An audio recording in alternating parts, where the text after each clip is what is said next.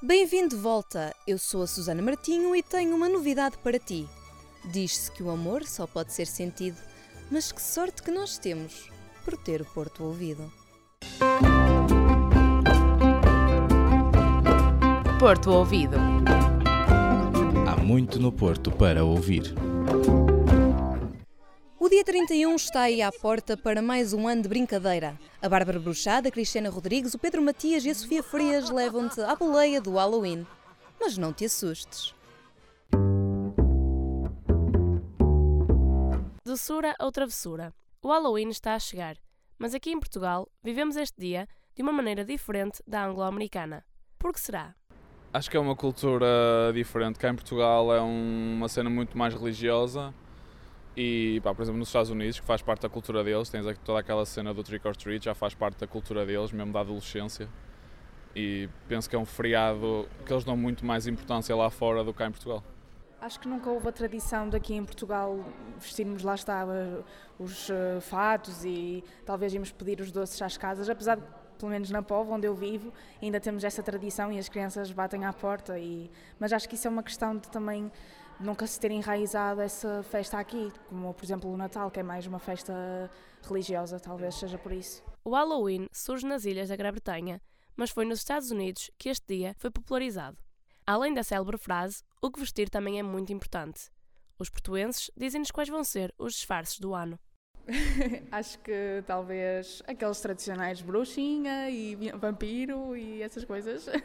Acho que não é nada assim muito inovador, mas pronto. Este ano, pá, se calhar uh, um pouco do que se usou o ano passado, se calhar um bocado das cenas La Casa de Papel, pá, cenas mais American Horror Story, cenas assim.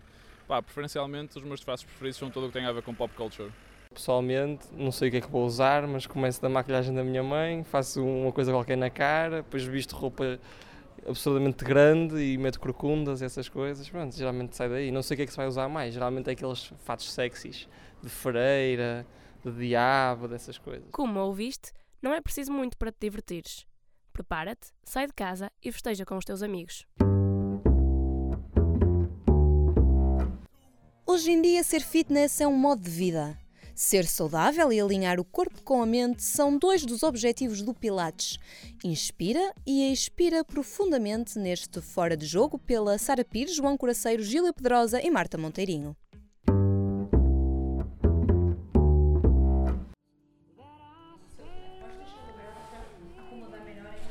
Em Stufeita, o Estúdio Moksha abre as portas ao mundo do Pilates.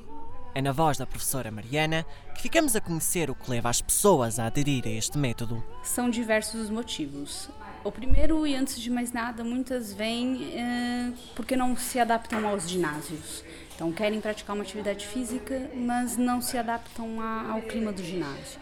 Um dos outros motivos também são os problemas de saúde, sejam eles ao nível da coluna, das articulações ou simplesmente por dores diversas sem uma causa aparente. Os motivos são vários, mas o controle do corpo ajuda a corrigir os problemas.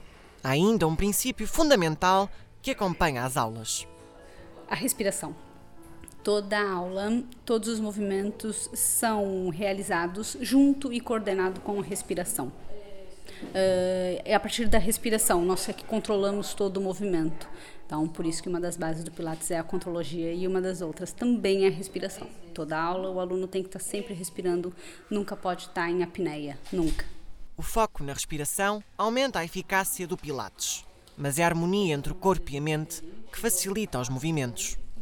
O corpo tem que estar desperto, não é uma aula de todo parada. eh, e a mente tem que controlar tudo, tem que controlar o corpo. Então, o movimento acontece porque nós queremos, o movimento não acontece porque ele vai com a máquina ou com, com qualquer outra coisa. Tudo está interligado. João é engenheiro e pratica Pilates há 4 anos. O que mantém o interesse do aluno nesta atividade? a variedade, ou seja, não há, eu diria que não há duas aulas iguais e a quantidade de exercícios é tal, as máquinas são tão flexíveis na, na forma, no tipo de exercícios que proporcionam que nunca é uma, não é uma atividade no tempo chata, que se torna chata. É, é agradável por isso. Aos 44 anos, João vê o Pilates como uma forma de melhorar a qualidade de vida. O Pilates eh, devolveu-me ou, e amplificou uh, a forma como eu sinto o corpo né? e a atenção que eu tenho, que antes uh, não dava tanto, tanta atenção né? e isso contribuía para ter uma postura mais caída. E, e, e com o Pilates fui, fui começando a ouvir melhor o corpo e claramente hoje melhorou a qualidade de vida imenso. Como em qualquer atividade física, é sempre difícil começar. No Pilates, o nível dos exercícios é adaptado às dificuldades de cada um. Por isso, já sabes, arrisca experimenta.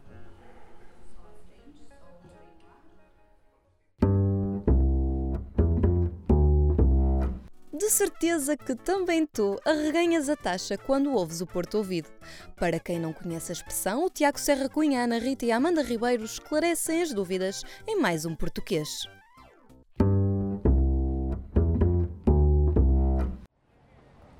Esta semana fomos à rua saber o que significa arreganhar a taxa. Uma expressão típica do Porto. Mas será que todos sabem o que significa? Reganhar a taxa? Não, não conheço. Por acaso não faço a minha ideia. A taxa então a reganhar, não faço ideia o que quer dizer. Hum, a reganhar a taxa não, não faço ideia. E quem não é da Invicta? Será que consegue adivinhar? Eh, nós somos da Madeira, portanto as pessoas do Porto são meias. são novas para nós. Deve ser provocar. Nem imagino. Eu não tenho a mínima noção do que se trata. Mas seria a minha taxa? Reganhar a taxa? Não, nunca ouvi falar. Vai um palpite? Arreganhar. Deve ser provocar. Sei lá, puxar as calças para cima, reganhar a taxa. Arreganhar deve ser tipo apanhar, não? Ir embora sem pagar? Não. Ser tímido? Não sei. É a fisionomia da pessoa, fazer uma careta. É mostrar os dentes, basicamente. Estamos lá perto, mas não é bem isso. Olha, é rir. É rir-se muito. É rir-se. Não é rir? A minha avó diz isso. É? É rir-se, eu acho que é rir-se. É, é sorrir. Hein? Ah, tipo sorrir. Exatamente. Em bom português, arreganhar a taxa significa sorrir ou rir com muita vontade e com os dentes à mostra. É, é. Que engraçado. a sério? Nada a vir, hein? Aprendi algo novo hoje. Não faz nenhum sentido, mas ok. Agora já sabes, quando deres uma gargalhada, estás a arreganhar a taxa. então eu arreganhei a taxa!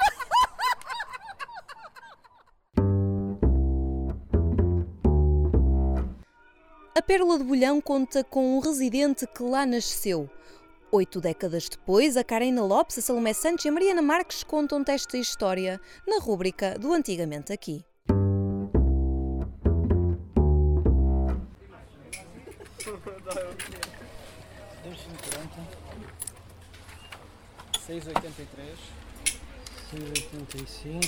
A fachada de arte nova da Pérola do Bolhão chama quem passa pela Rua Formosa.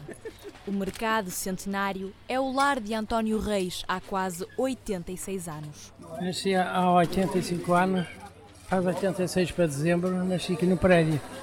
No tempo da minha mãe, que na altura havia as massa meada havia em caixas de madeira e as caixas de madeira que faziam de berço para, uh, por baixo do balcão. De portas abertas desde 1917, a Pérola sempre se dedicou ao comércio tradicional. Ora, a Pérola do Bilhão, quando foi criada, era especializada em, em especiarias, chás e cafés, que justifica as figuras que estão na frontaria de duas indianas, que era de onde vinham as especiarias. Persistência e inovação é a receita para a sobrevivência da loja. Depois, com o decorrer dos tempos, fui obrigado a, procurar outros produtos por causa da subsistência. Os supermercados tomaram conta mais da mercearia grossa e dos detergentes e nós mais dos artigos finos e das conservas e bebidas e assim. Os ventos de mudança não se fizeram sentir apenas nos produtos vendidos. Os clientes também mudaram. A clientela antiga baseava-se quase no, em vender artigos a crédito. Tínhamos os livros próprios para assentar as coisas e pagavam ao fim do mês. Com a abertura dos supermercados, Já o cliente habitua-se agora a pagar a dinheiro. E outra coisa, antes o cliente era muito miúdo, era meio quarto de café, meio quarto de pimenta. E agora não, agora já levam quantidades que, como nos supermercados. O turismo dominou o Porto e a Pérola do Bolhão não escapou a esta tendência. Este ano foi uma coisa excepcional e é o que tem valido, porque os, os nacionais, não sei o que é que, que é, desapareceram e aumentou a procura à base do, do turismo. Mas a história destas paredes não começa pelas mãos de António. Esta casa começou com quatro sócios. O meu pai, entretanto, mais o sócio arranjaram dinheiro e despacharam os capitalistas. Entretanto, a minha, o meu pai casou com a minha mãe, que era cliente da casa e deu, era cliente da casa aqui perto de São Mamede em Festa e, e, e ocupou o lugar do guarda-livros. O proprietário não é o único pilar da casa. A loja é povoada por mais cinco funcionários. Quase todos vieram de pequenos, os funcionários grandes todos vieram de, Marçarnos. Tenho uh, empregados com 20 e 30 anos de casa. A Invicta continua a ser servida por esta pérola. Quem recomenda são os portuenses. Uma delícia, minha querida. É do melhor que pode encontrar aqui na cidade do Porto.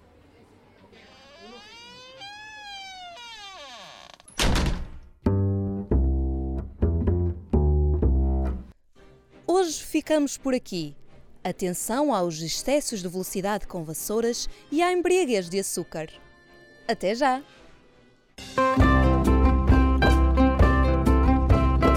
Porto Ouvido.